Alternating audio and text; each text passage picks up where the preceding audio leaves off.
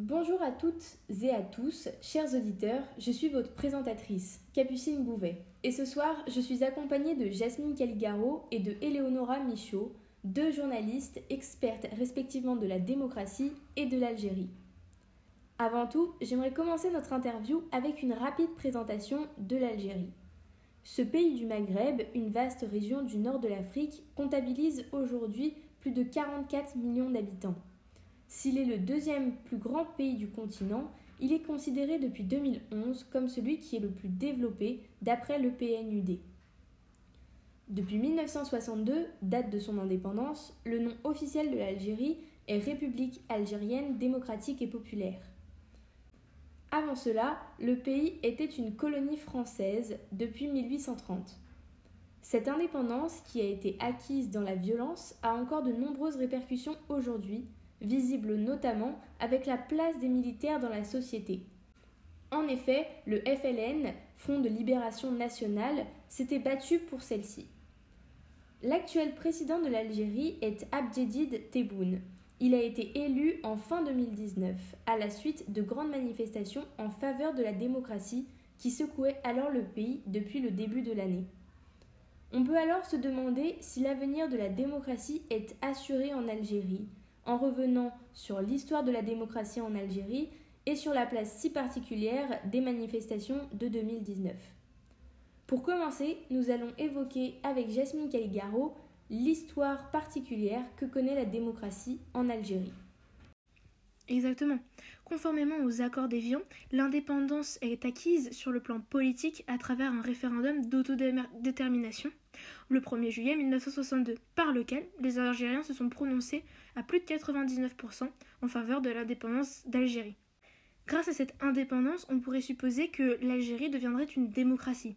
Seulement, ayant un projet socialiste et recevant de l'aide militaire de l'URSS, alors en pleine guerre froide, le Front de libération nationale, le FLN, gouverne le pays en tant que parti unique, jusqu'en 1989, ce qui est une preuve d'une mise en place d'une dictature plus qu'une démocratie.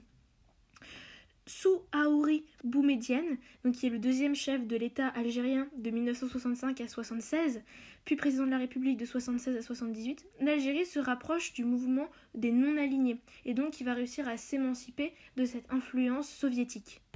Vous nous parlez d'une Algérie post-coloniale qui a peine à mettre en place un régime libéral. Quand peut-on parler de démocratisation du gouvernement algérien? En réalité, la démocratisation du régime arrive dans les années 1980 sous Chadli Benjedid et à la suite d'importants mouvements de protestation contre le parti unique et la diminution des libertés. En fait, une nouvelle constitution va être approuvée par référendum en 1989 et qui va marquer une rupture en instaurant pour la tenue des élections le multipartisme et un régime de liberté de presse et de liberté euh, et de respect des droits fondamentaux. Dès lors, plusieurs partis et journaux voient le jour. Seulement, cette démocratie s'achève brutalement avec le début de la guerre civile en 1991, et à ce moment-là, l'Algérie va commencer à euh, traverser une décennie noire, qui va être marquée par l'affrontement entre des militaires, euh, qui continuent donc à prendre le pouvoir et à tenir les rênes du pays, et divers groupes islamistes, comme le, groupe islamique armé, GIA, l'armée islamique du salut, l'AIS, et euh, le groupe salafiste pour la prédication et le combat GSPC. En janvier 1992, l'armée qui continue euh, de, tenir euh, le pouvoir, de détenir ce pouvoir, obtient la démission de Chadli Benjedid qui va être remplacé par un haut comité d'État. Et donc ça va être vraiment le point qui va mettre fin à la démocratisation, ou en tout cas une première démocratisation du régime en Algérie. Mais dites-nous, Comment s'est terminée cette période de guerre civile meurtrière et étouffante? Mais vous avez bien raison de rappeler que cette guerre civile a été très meurtrière et vraiment étouffante pour un pays euh, aussi jeune que l'Algérie. Bien d'ailleurs, avec les élections d'Abdelaziz Bouteflika en 1999, euh, ça va contribuer à ramener l'ordre.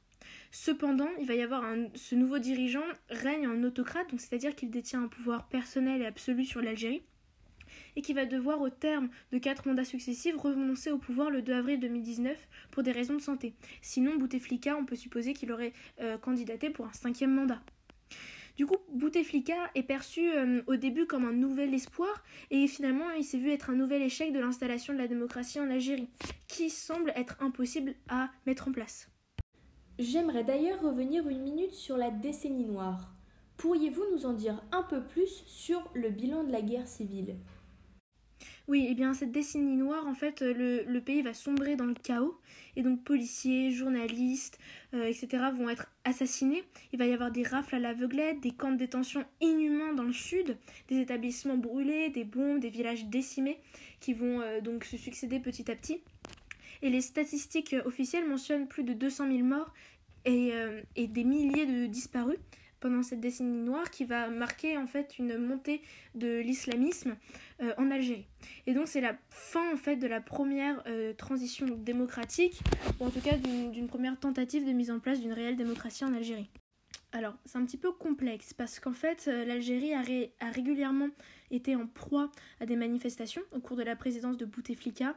Donc, il y a eu des mouvements sociaux euh, qui, euh, qui, ont secoué beaucoup de villes au niveau du Sahara et certaines du littoral. Il y a eu pas mal de, mouvements. Cependant, aucun n'a réussi vraiment à, basculer dans une dynamique de confrontation contre le président Bouteflika. D'ailleurs, Bouteflika n'incarne en effet pas une figure de détestation comme pouvait l'être Ben Ali en Tunisie ou Kadhafi en Libye. D'ailleurs, sous la présidence de Bouteflika, les gouvernements successifs ont massivement redistribué les revenus issus des exportations d'hydrocarbures à travers des aides directes et indirectes à la population. Ce qui fait que ça a quand même amélioré en quelque sorte la situation du pays et a réduit aussi ce sentiment de haine et donc qui, qui a provoqué une montée des islamistes. Enfin, l'expérience de la première euh, de la guerre civile entre 1991 et 1999 a profondément marqué euh, la société algérienne et a provoqué un, un, désenchantement en fait en sein de celle-ci qui ne croit absolument plus à des révolutions efficaces contre un pouvoir presque dictatorial. Après, c'est vrai que l'Algérie a connu des émeutes nationales au début du mois de janvier 2011, dans le contexte du printemps arabe, et plusieurs membres de la société civile et des personnalités historiques ont défendu une perspective de, changement euh, du système politique algérien. Mais malgré quelques mouvements sociaux, le régime euh, ne montre aucun changement en profondeur, et du coup, on peut parler de entre espoir et initiative, l'Algérie fait face en fait à des blocages institutionnels euh, au changement démocratique qui semblent impossibles en fait.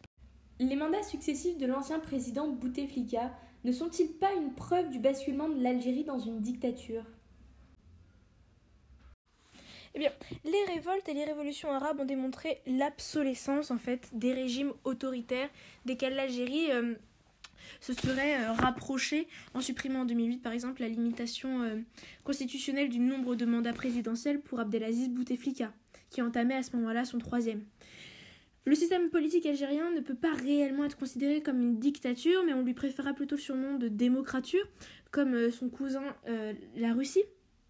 Puisque finalement, l'histoire des régimes politiques algériens a prouvé qu'un système démocratique dans cet État reste impossible malgré une, proximité presque constante euh, avec la démocratie. C'est un pays qui frôle toujours une démocratisation et une libéralisation du régime sans jamais pouvoir réellement l'atteindre. J'ai désormais une question pour Eleonora Michaud. Je sais que vous habitez actuellement à Alger. Que pouvez-vous nous dire sur la situation actuelle? Eh bien écoutez, euh, l'Algérie est plongée au sein d'une crise économique et politique. Des manifestations ont lieu contre le pouvoir instauré et le pays est euh, quelque peu déstabilisé.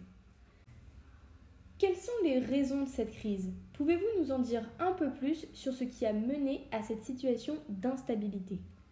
Bien sûr, euh, d'abord sur le plan économique, l'Algérie est dans une situation de grande vulnérabilité. Elle connaît une crise pétrolière alors que c'est un pays qui dépend énormément de la rente pétrolière. En effet, plus de 95% des exportations du pays proviennent des hydrocarbures et ces recettes financent 60% du budget du pays, notamment le carburant, l'eau, la santé, les logements et les produits de base. Elle est euh, parmi les 10 premiers producteurs mondiaux de gaz. C'est donc une crise qui l'affaiblit beaucoup d'un point de vue économique, et cela est renforcé d'autant plus par la pandémie mondiale du Covid-19, qui a fait chuter les prix du pétrole, dont l'Algérie était si dépendante.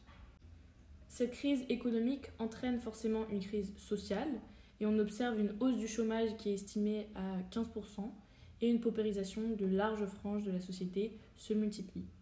Sur le plan politique maintenant, euh, le pays est également très touché, et pour vous expliquer les manifestations qui ont lieu aujourd'hui, il est important que je dise rapidement le contexte politique dans lequel se place le pays, bien que Jasmine euh, en ait parlé déjà avec beaucoup de détails. comme il a été dit, le président Abdelaziz Bouteflika est réélu pour un quatrième mandat en 2014 avec 81% des voix, mais euh, qui ne représente pas beaucoup en réalité car il a eu un très fort taux d'abstention de 59%. Et les manifestations ont débuté euh, en 2019 lorsqu'il candidate pour un cinquième mandat ce qui a provoqué des soulèvements et la création d'un mouvement nommé Irak. Euh, ces soulèvements ont lieu dans les villes d'Alger, d'Oran, Constantine, etc. Et des dizaines de milliers de manifestants euh, ont défilé dans les rues du pays pour protester contre la candidature d'Abdelaziz Bouteflika. Ce sont des rassemblements que l'on peut qualifier d'inattendus dans un pays où les manifestations sont réprimées. Et comme l'a dit Jasmine précédemment, c'est le 2 avril 2019 qu'Abdelaziz Bouteflika est contraint à démissionner pour des questions de santé. Euh, mais depuis, le Irak continue de lutter pour le démantèlement du système pouvoir depuis l'indépendance de l'Algérie. Et qu'en est-il de la situation politique actuelle en 2021 Alors plus récemment, le 12 juin 2021, le FLN a remporté les législatives anticipées mais avec un taux de participation le plus bas de l'histoire du pays, soit 23,3%. Le Irak et une partie de l'opposition euh, avaient appelé au boycottage et de nombreux soulèvements ont eu lieu au sein de la population. Euh, et aujourd'hui, les, droits démocratiques sont menacés car le régime multiplie les arrestations et les poursuites judiciaires contre les opposants politiques, contre les militants irakistes, les avocats, euh, les journalistes indépendants, etc. Et tout cela constitue une menace pour les libertés individuelles de s'opposer au régime, d'avoir la liberté d'expression et bien d'autres. Merci beaucoup pour euh, ces explications. Je pense que nous réalisons désormais tous que malgré les nombreuses luttes pour la démocratie, le combat mené en Algérie reste particulièrement compliqué. Aujourd'hui encore, la démocratie ne semble pas assurée et de nombreuses issues sont encore possibles. Malheureusement, les manifestations semblent avoir très peu de chances d'accélérer la transition démocratique du pays. Un changement radical nécessiterait que les militaires abandonnent le gouvernement. Si la possibilité qu'ils consentent à partir est très faible, l'optique de combat armé, menée notamment par le Irak, reste possible. Pour autant, cela n'assure toujours pas la démocratie. En effet, un gouvernement armé en remplacerait un autre, les probabilités que l'histoire post-coloniale se répète restent donc très fortes. De plus, le programme du Irak est considéré par beaucoup comme trop radical pour pouvoir s'installer à la tête du pays de manière durable. Enfin, la dépendance économique de l'Algérie aux hydrocarbures la rend trop instable économiquement. Il n'y a pas assez de richesses et d'emplois créés. Tant que les biens de consommation ne seront pas accessibles à de plus grandes parties de la population et que le chômage ne diminuera pas, l'instabilité sociale sera maintenue. Par extension, la stabilité du nouveau régime ne sera pas assurée. Il est donc nécessaire de modifier le système économique du pays en plus du système politique pour que la démocratie, et donc la liberté de la presse, les droits des femmes, l'égalité, le respect des droits humains et tous les autres, voit véritablement le jour en Algérie. Voilà, c'est la fin de notre épisode. J'aimerais remercier chaleureusement nos deux invités, Eleonora Michaud et Jasmine Caligaro, pour leur participation qui a été extrêmement bénéfique à cet épisode.